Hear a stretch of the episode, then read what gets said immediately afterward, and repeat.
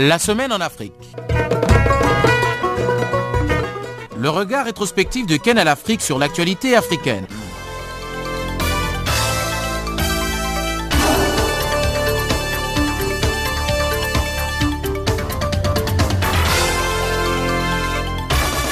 Bonjour et merci encore une fois de nous rejoindre sur Channel Africa. Merci de nous rejoindre spécialement sur La Semaine en Afrique, votre programme d'information rétrospective, ce programme qui vous permet de faire le point sur les temps forts qui ont marqué l'actualité de la semaine écoulée. justement, à parler de la semaine écoulée, nous reviendrons un peu sur cette interview avec euh, M. Tshisekedi qui était ici donc en Afrique du Sud. Nous parlerons de Madagascar, de la Libye et puis aussi de violences sexuelles.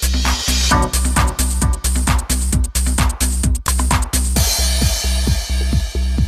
Commençons donc par l'UNICEF. Près des deux tiers des enfants de moins de 1 an, soit environ 90 millions d'enfants dans le monde, vivent dans un pays dans lequel leur père ne peut pas légalement prétendre à une seule journée de congé de paternité rémunérée.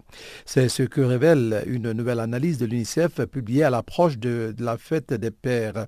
L'occasion pour l'UNICEF de demander au gouvernement d'investir en faveur des politiques bénéfiques à la vie de famille.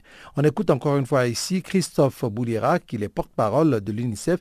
Il était au micro de Florence oui, il y a près de deux tiers des enfants de moins de 1 an euh, dans le monde qui vivent dans un pays où leur papa ne peut pas prétendre à un congé de paternité rémunéré. Ça veut dire que euh, cela sera probablement très difficile pour le jeune papa de rester avec son enfant et son épouse. Il y a même euh, il y a 92 pays euh, d'après notre étude qui montrent qu'il n'y a dans lesquels il n'y a aucune politique nationale qui peut justement permettre ce, congé de paternité rémunéré.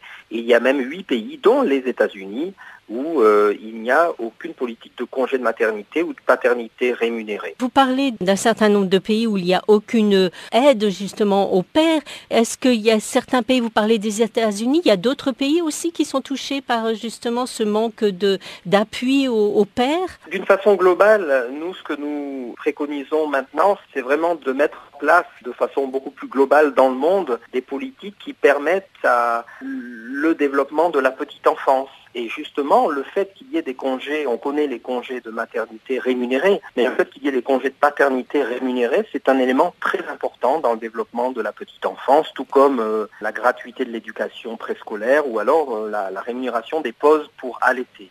Donc la rémunération du congé de paternité, c'est extrêmement important et tout cela, ça s'appuie sur euh, évidemment des données euh, en neurosciences qui montrent que euh, pendant les 1000 premiers jours de sa vie, eh bien, le cerveau du bébé va opérer toutes les connexions neuronales comme il faut s'il grandit dans un environnement bienveillant et stimulant. Et ça, cela implique qu'il y ait la présence permanente, quasi permanente de la maman et du papa.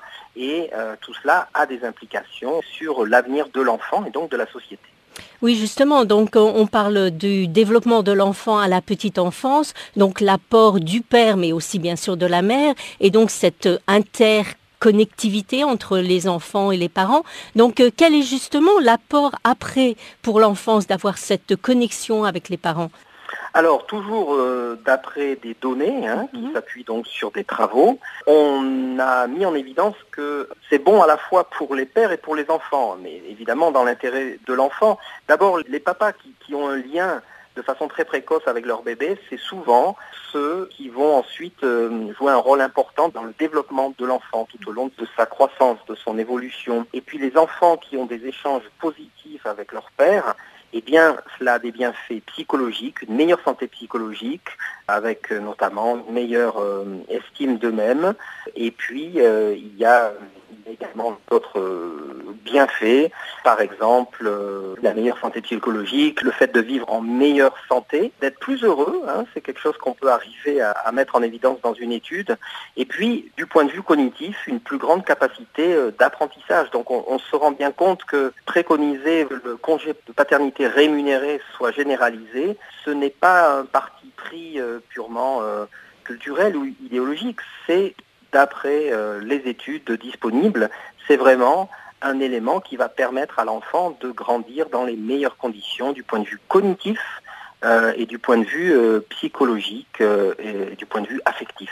Et cette nouvelle analyse, justement, rentre dans le cadre de la campagne Super Papa, n'est-ce pas, qui a commencé, je pense, l'année dernière. Voilà, c'est la deuxième année euh, consécutive hein, que l'UNICEF mène cette campagne. L'idée, c'est de quoi? L'idée, c'est de balayer un petit peu tout ce qui empêche les papas de jouer un rôle actif dans euh, le développement euh, de jeunes enfants. Et c'est l'occasion de montrer l'importance du jeu, l'importance d'un environnement plein d'affection et d'amour pour les enfants et, et d'une nutrition saine pour le bon développement du cerveau des, enfants en bas âge, auquel, encore une fois, participe la présence de la mère et du père. Et pour que le père puisse être là auprès de l'enfant, eh bien, il y ait un congé de paternité rémunéré et donc tout cela est le fruit souvent de la mise en place ou pas de politiques nationales qui vont en ce sens. Farafina. Farafina. Terre de soleil. Farafina. Farafina. Un magazine d'infos africaine. Cette semaine, nous avons parlé du Tchad, notamment de la levée de boucliers dans ce pays avec les organisations de la société civile qui sont montées au créneau pour dénoncer une tentative de musellement dont elle pourrait faire l'objet de la part du gouvernement. En effet, lors de son conseil ordinaire des ministres du 6 juin dernier, le gouvernement tchadien a adopté un projet d'ordonnance portant régime des associations qui prévoit un contrôle et des sanctions contre des associations. Suivons encore une fois la réaction du président du collectif des associations de la société civile tchadienne qui exigeait purement et simplement le retrait de cette ordonnance liberticide.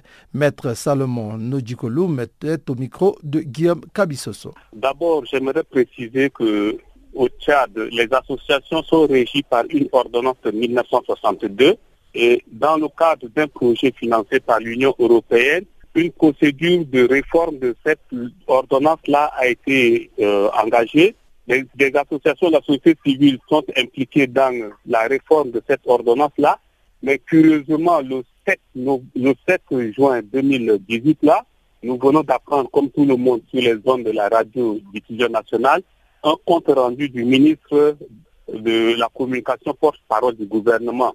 Donc, le ministre dit qu'au Tchad, il y a beaucoup d'associations, mais que le rôle et l'impact de ces associations-là sont mitigés et que certaines associations, au lieu d'œuvrer pour la cohésion sociale, plutôt pour euh, euh, un désordre, euh, la division contre l'ordre public et qu'il va falloir réglementer le secteur des associations avec une loi assez rigoureuse pour les mettre au pas. Et donc, nous, associations de la société civile, qui œuvrons depuis toujours dans le cadre du soutien à la démocratie, nous sommes rendus compte que ce projet d'ordonnance est fait pour museler certaines associations qui, euh, depuis toujours, euh, n'applaudissent pas tout ce que le pouvoir est en train de faire. Vous vous souvenez, il n'y a pas longtemps, des associations de la société civile ont appelé à des manifestations par rapport à la cherté de la vie, par rapport à tout ce qui a comme crise sociale au Tchad. Et à chaque fois que nous appelons pour une manifestation, le ministère ne cesse de nous empêcher de le faire. Et maintenant, ils disent que la régulation de la vie de la société civile paraît nécessaire pour euh, mettre en place un mécanisme de contrôle et un mécanisme de sanction des associations.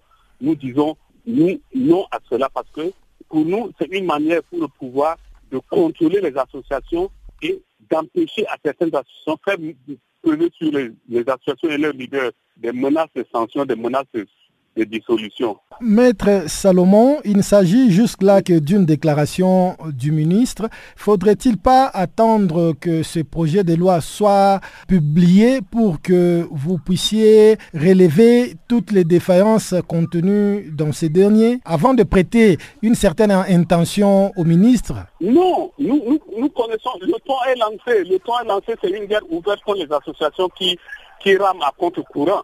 C'est un domaine qui devrait relever de l'Assemblée nationale par une loi adoptée. Mais les gens ont dit qu'à partir de la résolution, des résolutions du, euh, du Forum national inclusif, il fallait légiférer par ordonnance sur certains domaines. Or, cette question n'a pas, fait l'objet des résolutions euh, du Forum inclusif. Et euh, du coup, ils le font venir dans la loi, ils vont le, le, projet d'ordonnance a été déjà adopté par euh, euh, le Conseil des ministres. Il ne reste que sa signature par le président de la République et après ils vont soumettre peut-être à la ratification de l'Assemblée nationale. Et là, ce sera déjà assez tard. Assez tard, on n'aura pas le temps d'attaquer cette, euh, cette ordonnance. Donc nous disons, nous, avant que le président ne quitte cette ordonnance, nous disons, Monsieur le Président, faites attention, le domaine de la liberté d'association est un domaine spécifique, un domaine très important. Vous ne pouvez pas légiférer par, vous ne pouvez pas prendre une ordonnance pour régler cela. Avez-vous essayé d'entrer en contact avec le ministre en question pour le faire raisonner sur ces déclarations? Bon, euh, la première action à faire, euh, euh, nous avons, il faut d'abord attirer l'attention du pouvoir et en ce moment, nous allons essayer de voir pour les rencontrer et voir le contenu de cette ordonnance-là. Mais pour le moment, nous n'avons pas le contenu de l'ordonnance, mais le fait déjà que le ministre dit qu'ils vont une, une régulation assez sévère, ça va être nécessaire, vous comprenez ce que ça veut dire Africa, oh, oh yeah. Africa, oh, Africa, Africa, Africa, Africa. Eh. Je m'appelle Salif Keita. Vous écoutez Channel Africa. Et puis en Libye, nous parlions des combats qui ont éclaté jeudi entre forces rivales autour de deux importants sites pétroliers dans l'est du pays. Des groupes rivaux à l'homme fort de l'est libyen, Khalifa Haftar, ont attaqué les deux sites dans la région du croissant pétrolier contrôlés par l'armée nationale libyenne, en abrégé ANL, autoproclamé. La confusion règne toutefois sur l'identité des assaillants. Et voici donc le compte-rendu de Guillaume Cabissoso. L'armée nationale libyenne a affirmé qu'il s'agissait des brigades de défense de Benghazi, formées des combattants chassés de la ville de Benghazi par le pro-Haftar, tandis que la compagnie nationale de pétrole, NOC, a dit dans la soirée que l'offensive avait été menée par une force dirigée par Ibrahim Jadran. Jadran était à la tête de garde des installations pétrolières en charge de la sécurité du croissant pétrolier. Ce dernier a régulièrement défié les différents pouvoirs libyens à Tripoli ou dans l'Est et a bloqué les exportations durant près de deux ans dans les croissants pétroliers avant d'en être chassé par l'ANEL en septembre 2016. Les combats ont éclaté jeudi au sud du terminal de Ras Lanouf et Al-Cedras déjà endommagé par des violences similaires en 2016 et 2017. La NOC a annoncé dans un bref communiqué avoir évacué son personnel des terminaux d'Eras Lanous et d'Al-Cedra en raison d'affrontements armés mettant en garde contre une perte de production de l'ordre de 240 000 barils par jour. Elle a indiqué plus tard dans un autre communiqué l'arrêt des exportations dans les deux ports de Ras Lanous et Al-Cedra déclarant l'état des forces majeures sur les deux sites. Selon un porte-parole de l'ANEL, cette attaque vise à alléger la pression sur les terroristes à Derna, ville située plus à l'est où l'ANEL mène une offensive pour chasser une coalition de milices djihadistes et islamistes. Le ministère français des Affaires étrangères a condamné avec la plus grande fermeté l'offensive contre les sites pétroliers, qualifiant les assaillants d'extrémistes le président français Emmanuel Macron a réuni à Paris les principaux protagonistes de la crise libyenne qui ont endossé une déclaration orale qui prévoit l'organisation d'élections législatives et présidentielles les 10 décembre prochains. Des analystes estiment toutefois que la fragmentation du pays rend la tenue de ces promesses très incertaine. Khalifa Haftar, soutenu par des autorités basées dans l'Est libyen, s'oppose toujours au gouvernement d'union nationale basé à Tripoli et reconnu par la communauté internationale et l'ONU. Les forces pro-Haftar ont pris en septembre 2016 les contrôles des quatre principaux sites pétroliers de Libye qui assurent l'essentiel des exportations libyennes d'or noir permettant une reprise de la production. Dans un communiqué, le chef du GNA, Fayez al-Sarraj, a dénoncé un acte susceptible de menacer la sécurité et la stabilité du pays et raviver la discorde. Mais dans l'autre camp, les gouvernements parallèles basés dans l'Est a accusé le GNA d'être derrière l'attaque. La mission de l'ONU en Libye a condamné l'attaque après avoir estimé sur son compte Twitter que cette escalade dangereuse mettait en péril l'économie libyenne et risquait de provoquer un conflit généralisé. Guillaume Kabissoso pour Canal Afrique. Du nouveau sur Channel Africa. Farafina, votre programme en français, change d'horaire sur nos différentes plateformes. partir du 1er novembre 2017, retrouvez-nous de 16h à 17h en temps universel sur DSTV, canal 802 et sur Internet live streaming à l'adresse channelafrica.co.za. En ondes courtes et sur satellite, retrouvez-nous tous les jours à la même heure de 16h à 17h en temps universel, mais aussi en rediffusion de 23h à minuit. Channel Africa, la perspective africaine.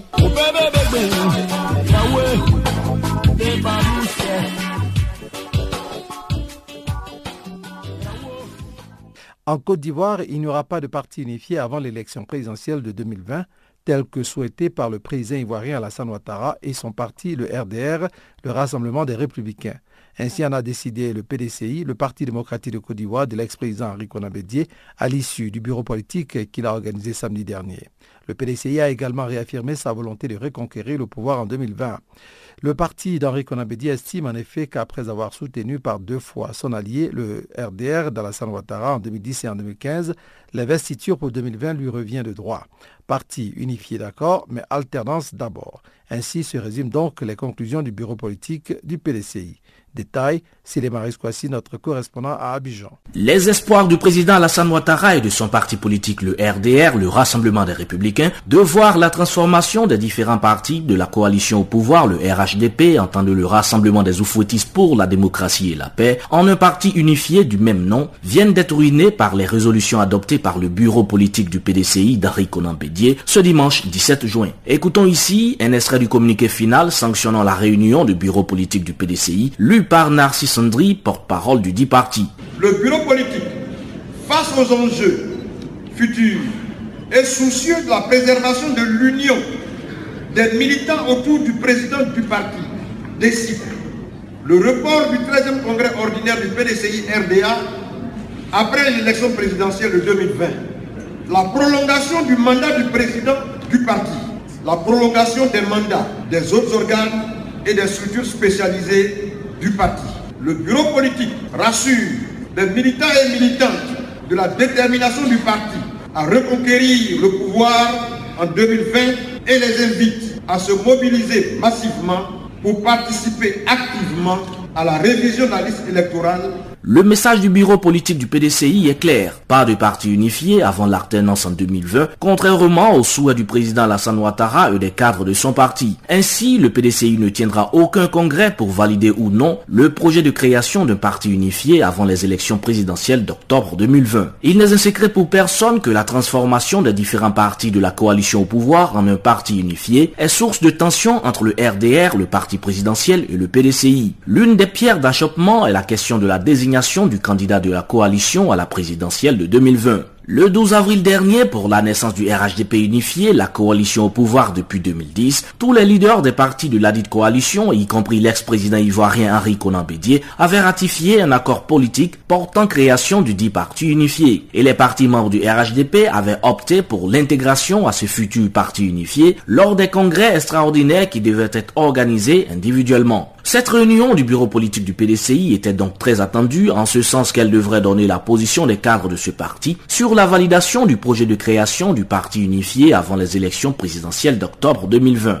Jusqu'à la date de l'organisation de la réunion du bureau politique, en dehors de l'UPCI, l'Union pour la paix en Côte d'Ivoire, qui a ouvertement rejeté le projet du parti unifié lors d'un congrès extraordinaire, les autres partis politiques membres du RHDP, dont le RDR, l'UDPCI, le MFA et le PIT, ont clairement opté pour le dit projet. Seul le PDCI de Henri Conan Bédier tardait à se prononcer sur le sujet. Ce, jusqu'à hier dimanche 17 juin, date à laquelle le plus vieux parti politique ivoirien a décidé non seulement de ne pas faire du projet d'adoption du parti unifié l'une de ses priorités de l'heure, mais aussi de prolonger le mandat de son leader et de maintenir en exercice tous les organes et structures annesses jusqu'à son prochain congrès ordinaire prévu après les élections de 2020. Et cela contre toutes les espérances de son principal allié politique, le RDR d'Alassane Ouattara. Cette réunion du bureau politique du PDCI intervient seulement deux semaines après la publication d'une interview d'Alassane Ouattara dans laquelle il affirmait ne pas exclure de se présenter en 2020. À ce jour, l'ex-président ivoirien Rico Bédier continue également, comme Alassane Ouattara, d'émettre des doutes sur sa probable candidature aux élections présidentielles d'octobre 2020. De l'avis de plusieurs observateurs de la scène politique ivoirienne, le report de l'adhésion du PDCI, le parti politique d'Henri Conan Bédier, au parti unifié le RHDP, n'est rien d'autre qu'un refus poli du dit projet de parti unifié et une annonce voilée de sa prochaine candidature pour les élections d'octobre 2020. Depuis Abidjan, c'est les Marus pour Canal Afrique. Je m'appelle Papa Wimbalen Kuruyaka.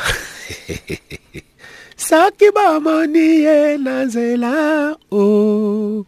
Vous écoutez Canal Afrique. Visite de travail du chef de file de l'opposition congolaise en Afrique du Sud au cours d'une conférence de presse animée dimanche dernier à Santon. Félix Tshisekedi est revenu sur plusieurs sujets qui constituent les enjeux politiques majeurs de l'heure dans le pays. Le président de l'UDPS a ainsi réaffirmé son rejet catégorique de la machine à voter proposée par la CENI avant d'aborder la question relative à une candidature commune de l'opposition à l'élection présidentielle du 23 décembre prochain. Suivons encore une fois le président de l'UDPS, Félix Tshisekedi, interviewé par Guillaume Cabissoso.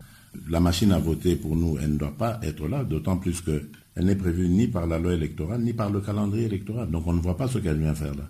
Deuxièmement, il faut un audit du fichier électoral actuel, parce qu'il y a plus de 8 millions de faux électeurs. Moi, je les appelle faux, pas présumés, ils sont faux. Parce que j'ai fait euh, l'enrôlement je sais comment ça se passe. On commence par la capture euh, de, la photo. Ensuite, on passe euh, euh, sur le second bureau pour donner ses coordonnées et ses empreintes. Alors, comment est-ce que vous pouvez expliquer qu'il y ait des gens là-dedans qui n'ont ni photo ni empreinte Par où ils sont passés pour avoir la carte? Donc, vous comprenez qu'on a fabriqué des électeurs. Quand on pense qu'il y a quelques temps, il y a quelques mois d'ici, on avait arrêté le directeur de cabinet d'un ministre, euh, euh, détenant par devers lui des milliers de cartes d'électeurs, on comprend bien pourquoi est-ce que nous avons plus de 8 millions de faux électeurs. Et, Président, malgré tous ces pièges que vous prélevez actuellement, vous comptez quand même participer à ces élections, étant donné que même le temps qui reste, six mois avant le 23 décembre, c'est un temps court pour euh, pouvoir même permettre à la Commission électorale nationale indépendante de faire le toilettage de tout ce que vous avez Si, c'est tout à fait possible. La machine à voter, c'est simple. Il, faut, il ne faut pas la commander. Ça, c'est simple. Il ne faut pas des, mois pour ça. Il ne faut pas la commander. Puisque le calendrier lui-même prévoit qu'après le dépôt des candidatures, on lance l'impression des bulletins et tout ça. Donc, ça ne sert à rien d'utiliser la machine et son retrait n'aura aucune incidence sur le processus. Ensuite, le fichier électoral, il a été audité euh, par euh, euh, l'OIF, et c'est elle d'ailleurs qui a attesté qu'il y a ce, fait de, plus de 8 millions de faux électeurs. Mais il suffit d'afficher, déjà, commençons par ça, on affiche sur tous les bureaux de vote, on ouvre le site, comme le dit la loi, sur lequel les gens peuvent déjà aller et voir. À ce moment-là, nous, nous pourrons aussi contrôler par la suite pour savoir quels sont ces électeurs qui, sont sur les listes ou qui ne sont pas. Nous demanderons en tout cas à nos membres, à la population, d'aller euh, vers euh, euh, ces, bureaux de vote et voir si leur nom est bel et bien affiché. Et on saura petit à petit. En tout cas, ce sera certes difficile, mais avec une bonne coordination, nous pourrons déjà savoir. Ce sera un début au moins qui prouvera la bonne volonté de, ce, pouvoir. Jusqu'à maintenant, c'est encore possible. Nous n'avons pas encore atteint euh, le point de non-retour. Oui, euh, Président, depuis quelques temps, on voit avec euh, Moïse Katumbi, c'est avec lui du reste que vous avez parlé de cette candidature commune hein, de l'opposition à la présidentielle. Est-ce que vous êtes prêt à lui céder cette place ou le vice-versa est-il possible? Parce que vous ne serez pas en même temps, vous, président Félix Tshisekedi et Katumbi, mmh. candidat à la présidentielle. Oui, mais si nous avons annoncé ça, c'est que c'est possible. C'est que ces scénarios sont possibles. L'un devant, l'autre derrière, ou l'autre devant, euh, l'un derrière. voilà, ah, président, je ne comprends pas. C'est-à-dire Félix Tshisekedi et Moïse Katumbi, candidats à partir du moment, À partir du moment où nous avons parlé de la possibilité, où euh, de, l'idée même d'avoir un candidat euh, commun à l'opposition, ça veut dire que l'un euh, s'effacera forcément devant l'autre. Pas seulement l'un, mais les uns s'effaceront forcément devant celui qu'on aura choisi. Donc c'est fort possible. En tout cas, l'idée est dans l'air, l'idée est acceptée. Tout le monde en parle à l'opposition. Maintenant, il faudra attendre le moment venu. Parce que d'abord, il faut savoir ce que le camp Kabila veut réellement euh, faire comme, comme, comme, stratégie. Euh, des fois, on annonce Kabila lui-même comme le, futur candidat, ce qui est totalement contraire à la Constitution. D'autres fois, on parle de, de dauphin, on jette des noms comme ça, on ne sait pas qui c'est. Manifestement, Kabila a très peur de désigner un dauphin parce qu'il sait qu'il sera désacralisé. et ça, c'est clair, et que son camp va aller à volo. Et donc, il faut attendre. Il faut attendre pour voir euh, qu'est-ce qu'il y aura de ce côté-là? Et, même moi je dis, on peut avoir déposé nos candidatures, euh, euh, plusieurs leaders de l'opposition peuvent avoir déposé leur candidature en juillet, mais ce n'est toujours pas trop tard pour qu'après, la, majorité se désiste pour un seul d'entre eux. Donc c'est clair.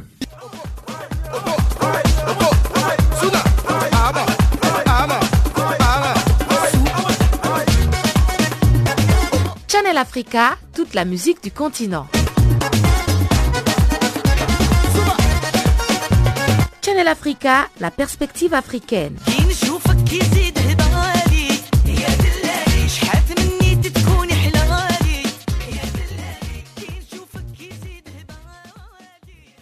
Restons encore une fois au Congo pour parler d'examens. Les élèves finalistes des examens d'État ont affronté mardi dernier les cours d'option après la culture générale entamée lundi.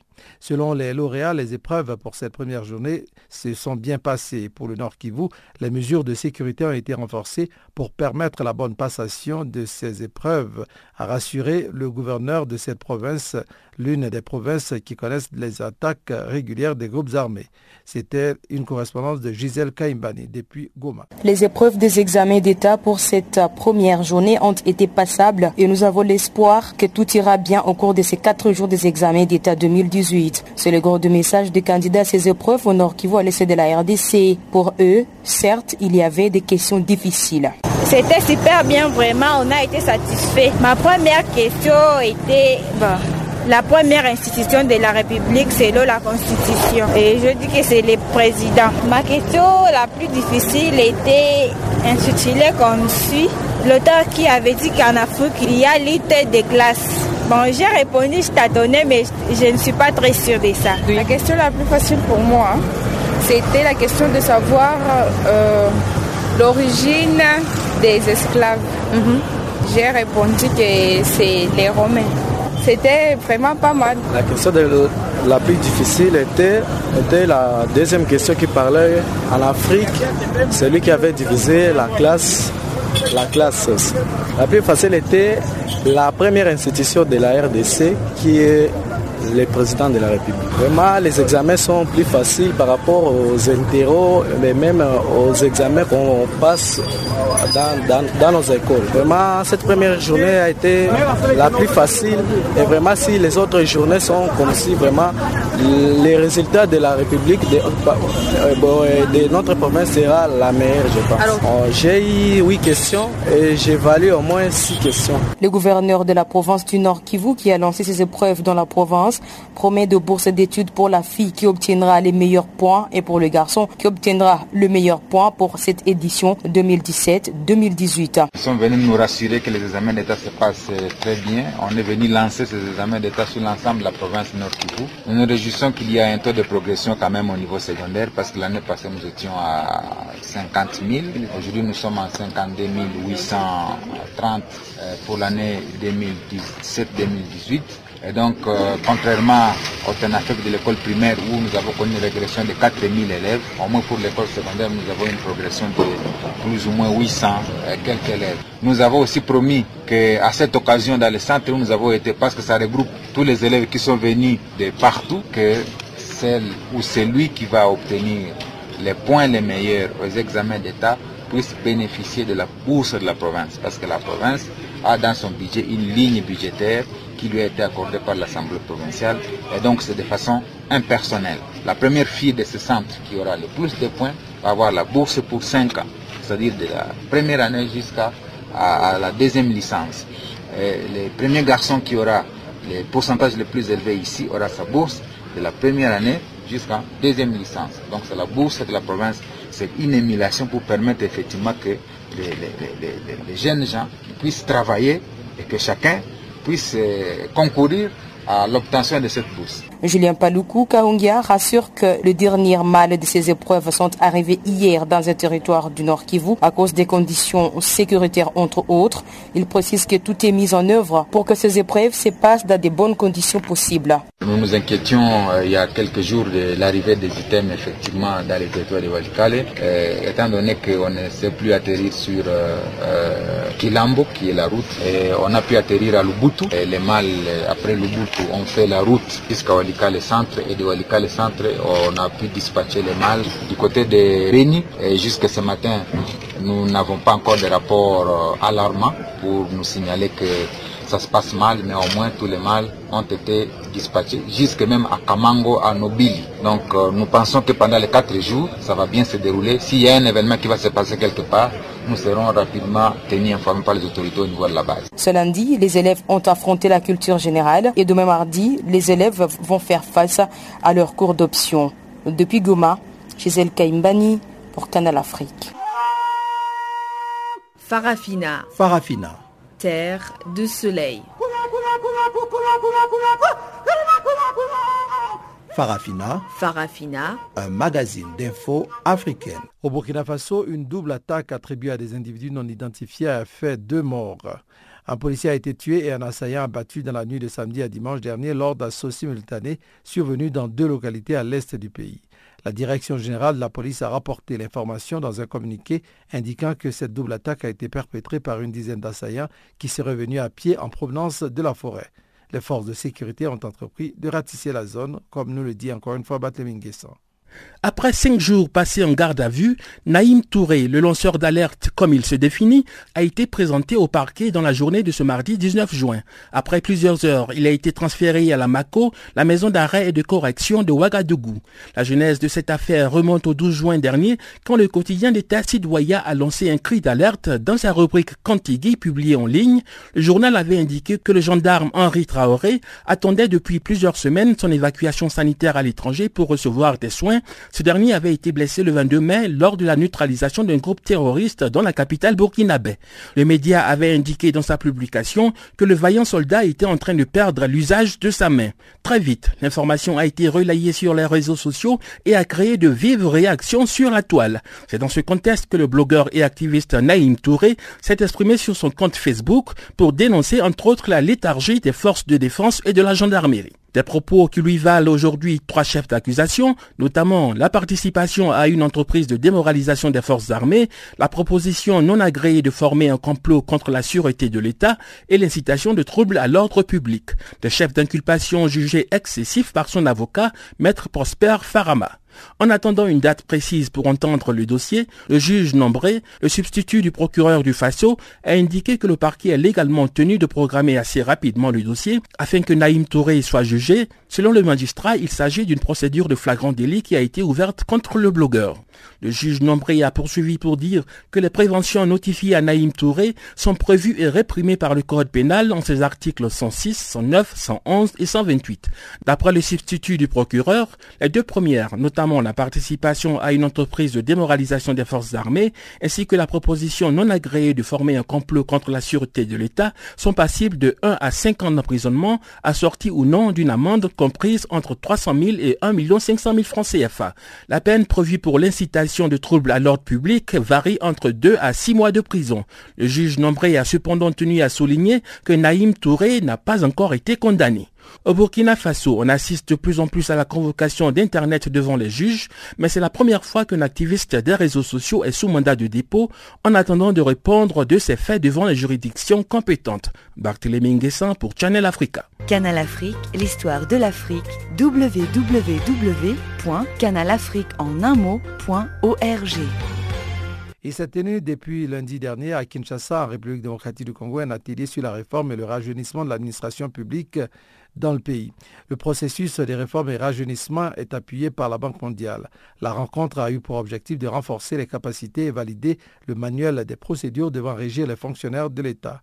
Des détails ici encore une fois avec notre correspondant à Kinshasa, Jean-Noël Bamouizé. La rencontre qui se tient pour trois jours ici à Kinshasa intervient justement après que le gouvernement a recruté récemment 1000 nouveaux diplômés pour renforcer l'administration publique ici en République démocratique du Congo. Un pays dont la fonction publique emploie un personnel à majorité vieux, mais en tout cas dont plusieurs vieux visiblement fatigués par le poids de l'âge ne veulent pas du tout céder les places aux jeunes, ce qui renvoie à la routine dans ce secteur. Avec cet atelier en cours ici à Kinshasa, ces jeunes gens qui viennent de faire leur entrée dans l'administration publique ont une grande opportunité de beaucoup apprendre sur les méthodes, outils et techniques modernes de gestion publique axés sur les résultats.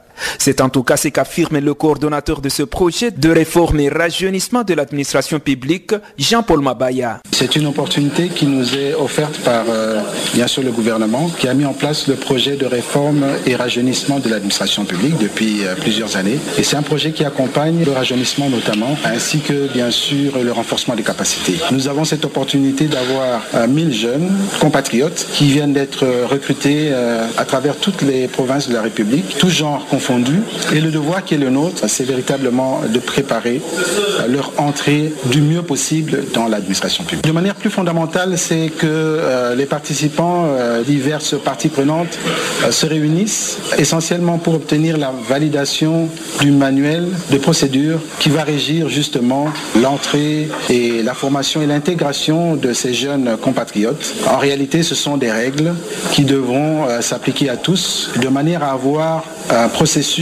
d'intégration qui soit clair, qui soit lisible, mais qui soit aussi soutenable. les modules de, formation qui vont euh, guider euh, justement le renforcement des capacités euh, durant les six mois de période de formation qu'auront à subir ces jeunes. Le PRAP sous-entendait projet de réforme et rajeunissement de l'administration publique bénéficie justement d'un financement de la Banque mondiale, un appui qui va jusqu'en 2021, comme le précise une fois de plus son coordonnateur Jean-Paul Mabaya. Les financements de la Banque mondiale sous le PRAP euh, vont jusqu'en 2021. Euh, il faut simplement souligner que le premier accord de don, l'accord de don initial, date de 2013.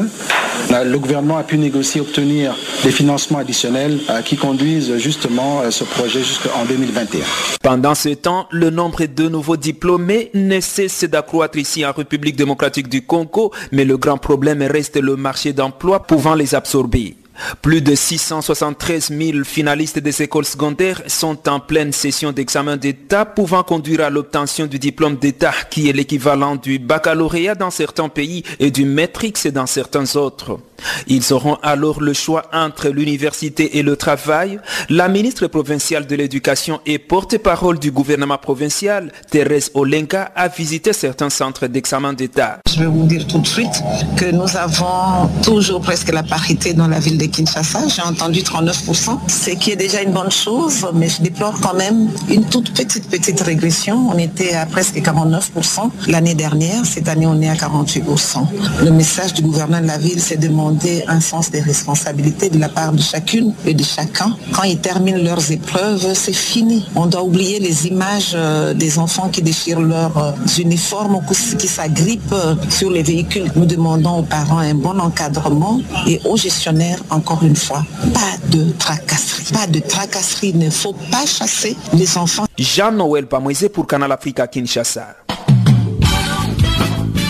Du nouveau sur Channel Africa. Parafina, votre programme en français, change d'horaire sur nos différentes plateformes. À partir du 1er novembre 2017, retrouvez-nous de 16h à 17h en temps universel sur DSTV, canal 802 et sur Internet live streaming à l'adresse channelafrica.co.za. En ondes courtes et sur satellite, retrouvez-nous tous les jours à la même heure, de 16h à 17h en temps universel, mais aussi en rediffusion de 23h à minuit. Channel Africa, la perspective africaine.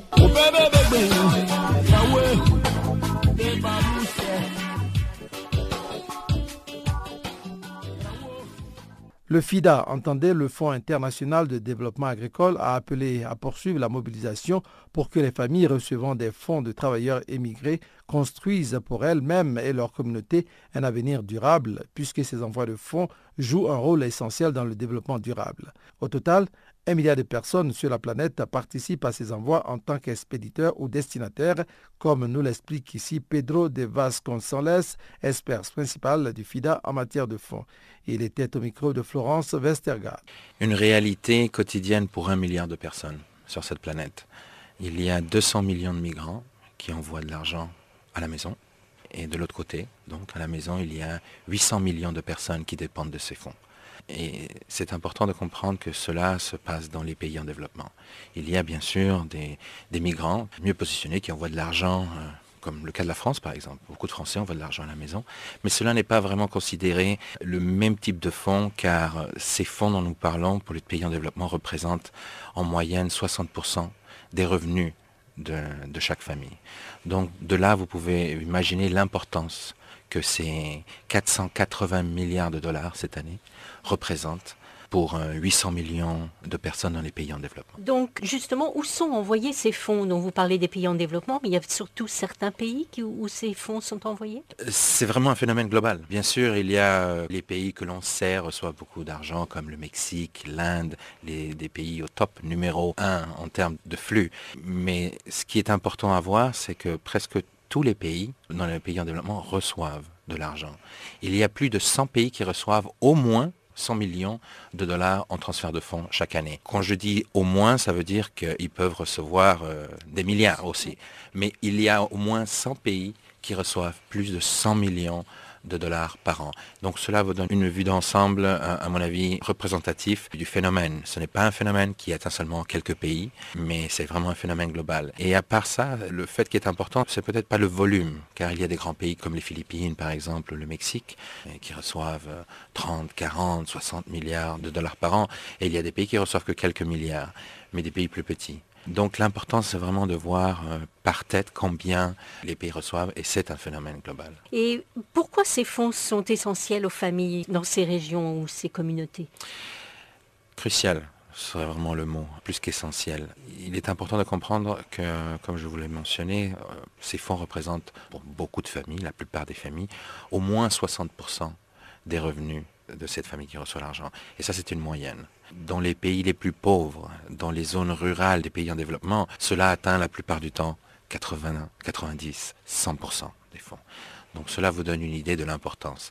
Ces fonds permettent à des millions de personnes de vivre. Ces fonds permettent de mettre de la nourriture sur la table.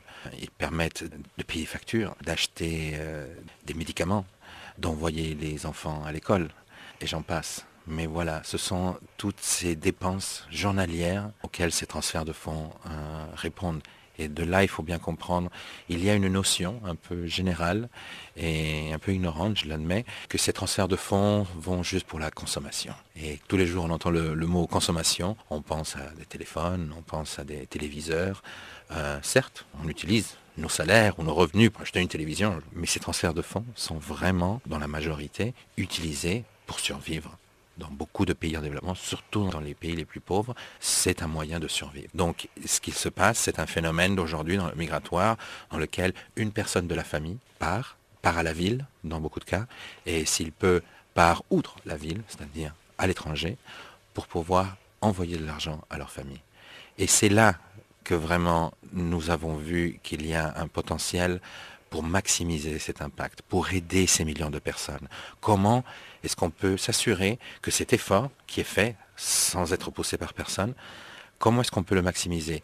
Car en fin de compte, cette personne est en train de migrer pour envoyer de l'argent, pour changer les conditions de vie. Est-ce qu'on peut améliorer donc ces conditions de vie grâce à ces transferts de fonds pour que cette personne puisse retourner à la maison? Car euh, chaque enquête qui est faite à ce sujet démontre une chose, c'est que les gens aiment rester en famille. Et quand vous avez le migrant qui doit se séparer de sa famille, la plupart du temps ils le font en pensant que c'est que quelques années ou quelques mois des fois, et en fait il reste dans cet engrenage, car il y a une dépendance qui se fait, c'est vrai, mais cela démontre qu'il y a un besoin d'aider à maximiser ces fonds, à créer les conditions pour que les personnes n'aient pas à migrer, hein, et pour que celles qui l'ont fait puissent retourner.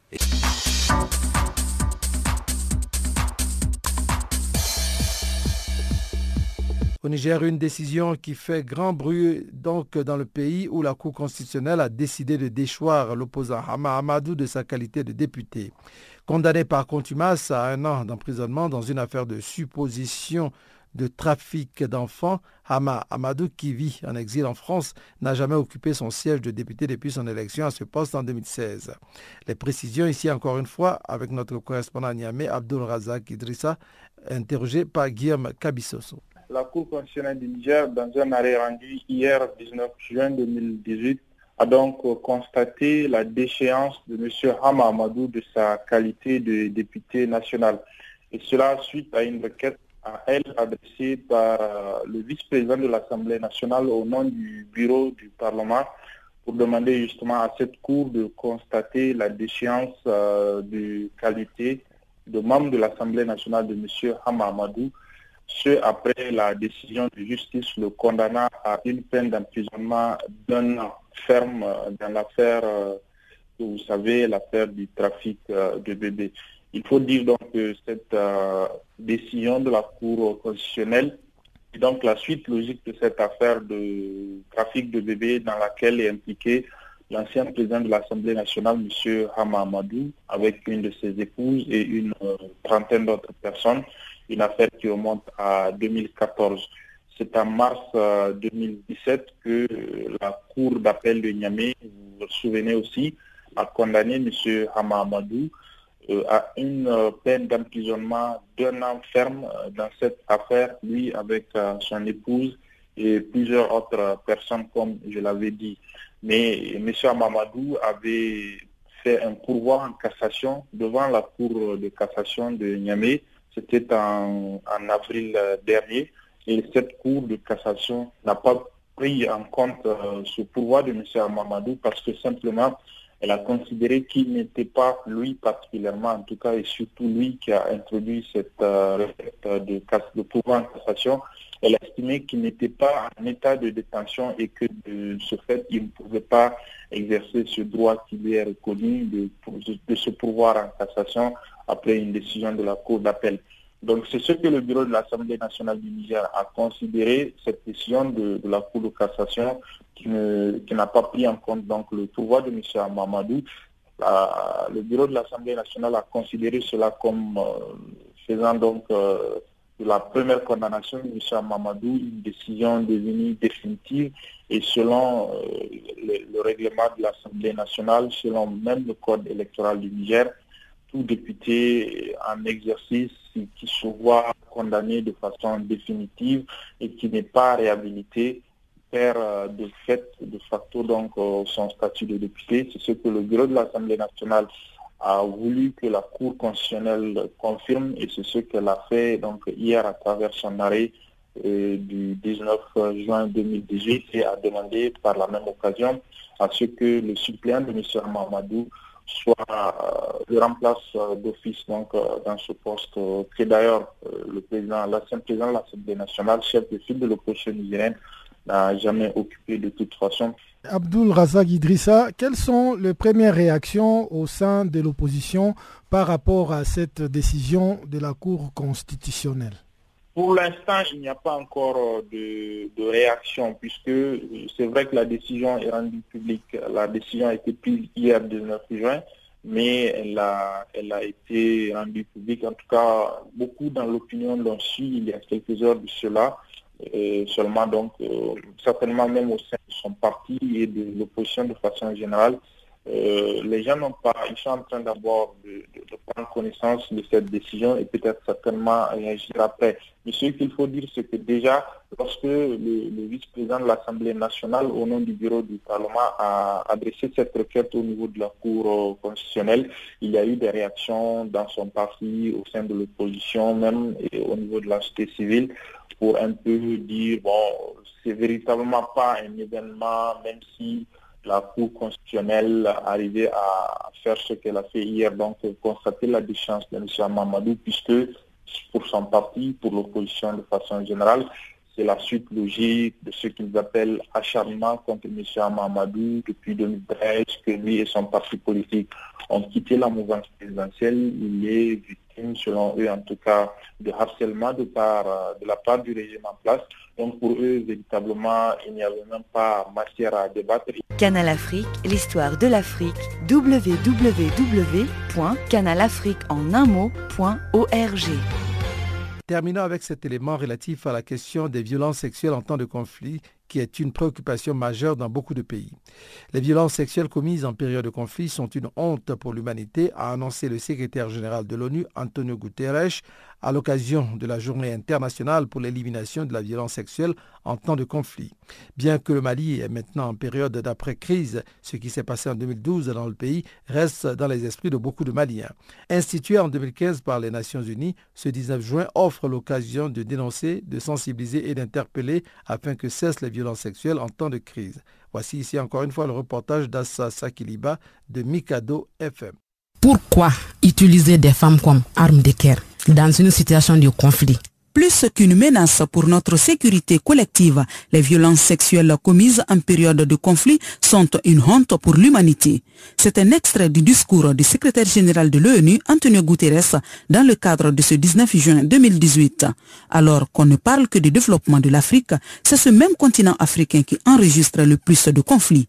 De Boko Haram au Nigeria aux islamistes dans le Grand Sahel et Shebab en Somalie, en passant par le Soudan du Sud, la Centrafrique, la République démocratique du Congo, entre autres, l'Afrique est séquillée par des conflits armés. Comment explique-t-on toutes ces violences à l'échelle du continent? Cela est une autre paire de manches. Ce qui nous intéresse ici, ce sont les violences sexuelles dont sont victimes les femmes et les filles en temps de crise. Au Mali, bien que nous soyons dans la période post-crise, 2012 est encore dans les esprits et les plaies ont du mal à cicatriser. Mamadou Lassine est le coordinateur planification projet-programme de l'association Femmes battues les séquelles que le pays a connues en 2012 perdurent. Et malheureusement, jusqu'à présent, c'est que les victimes n'ont pas encore satisfaction. Je prends par exemple les 113 victimes qui ont décidé d'engager une procédure judiciaire. La question que nous nous posons actuellement, où est-ce que nous en sommes avec cette procédure? Retour sur des cas de violence sexuelle en 2012 dans les régions nord. Fatoumata Maïga est membre de la plateforme des femmes leaders du Mali et présidente de l'association des femmes pour les initiatives de paix. Elle témoigne. Il y a eu des folles qu'on enlevait pour amener à la prison de Gao et on les violait, on les faisait sortir. Il y en a qui ont porté des grossesses. Finalement, elles ont été détectées séropositives et elles sont décédées. Il y a une autre à Gao celle-là était constamment violée au point où elle dit qu'elle ne sortira plus de la prison si on ne la paye pas. Il y a des femmes qui se sont suicidées. Personne ne sait pourquoi elles se sont suicidées. Pour dire que c'est vrai, beaucoup de situations sont restées sans être divulguées.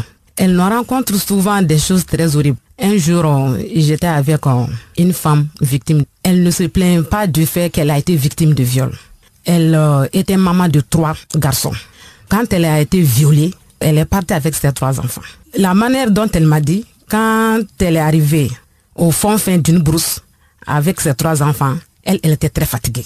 Elle était obligée de prendre le jumbo, de laisser ce petit garçon de 7 ans sous un arbre.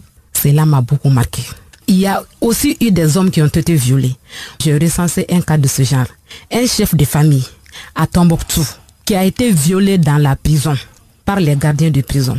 Mais la victime, elle ne veut pas porter plainte, qu'elle s'en remet au bon Dieu. Pour que les auteurs ne soient pas restés impunis, certaines victimes se sont constituées partie civile avec le soutien des associations féminines comme l'APDF, DMSO ou encore Wildafa. Justement six ans après les faits, où en est-on avec le dossier? Fatmata Diko est chargée de la cellule violence basée sur le genre à Wildafa. On peut dire que les victimes sont dans une situation d'abandon parce qu'elles sont là tous les jours à faire face à leur bourreau. Nous, nous déplorons également la lenteur de l'administration de la justice malienne. Rien que ces 113 cas, on se demande à quand le procès. Les organisations de promotion et de défense des droits humains dénoncent cette lenteur dans le dossier dit des victimes de violences sexuelles lors de la crise de 2012. Pour l'instant, aucun procès, aucune sanction, aucune réparation.